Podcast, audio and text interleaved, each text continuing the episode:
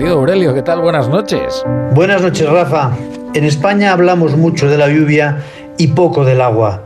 Quizás se deba a que los políticos no quieren meter en el debate público problemas cuya solución genera división entre correligionarios del mismo partido. La semana pasada, el CIS publicó su barómetro mensual. La independencia de Cataluña es la preocupación 32 y la ley de amnistía la 24. Sin embargo, ocupan el debate público.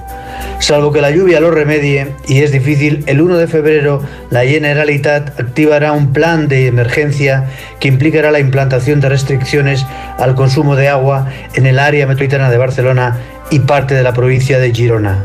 Cataluña arrastra lluvias escasas desde hace tres años, pero no aprobó las primeras medidas hasta marzo del año pasado. Estaban en otros temas.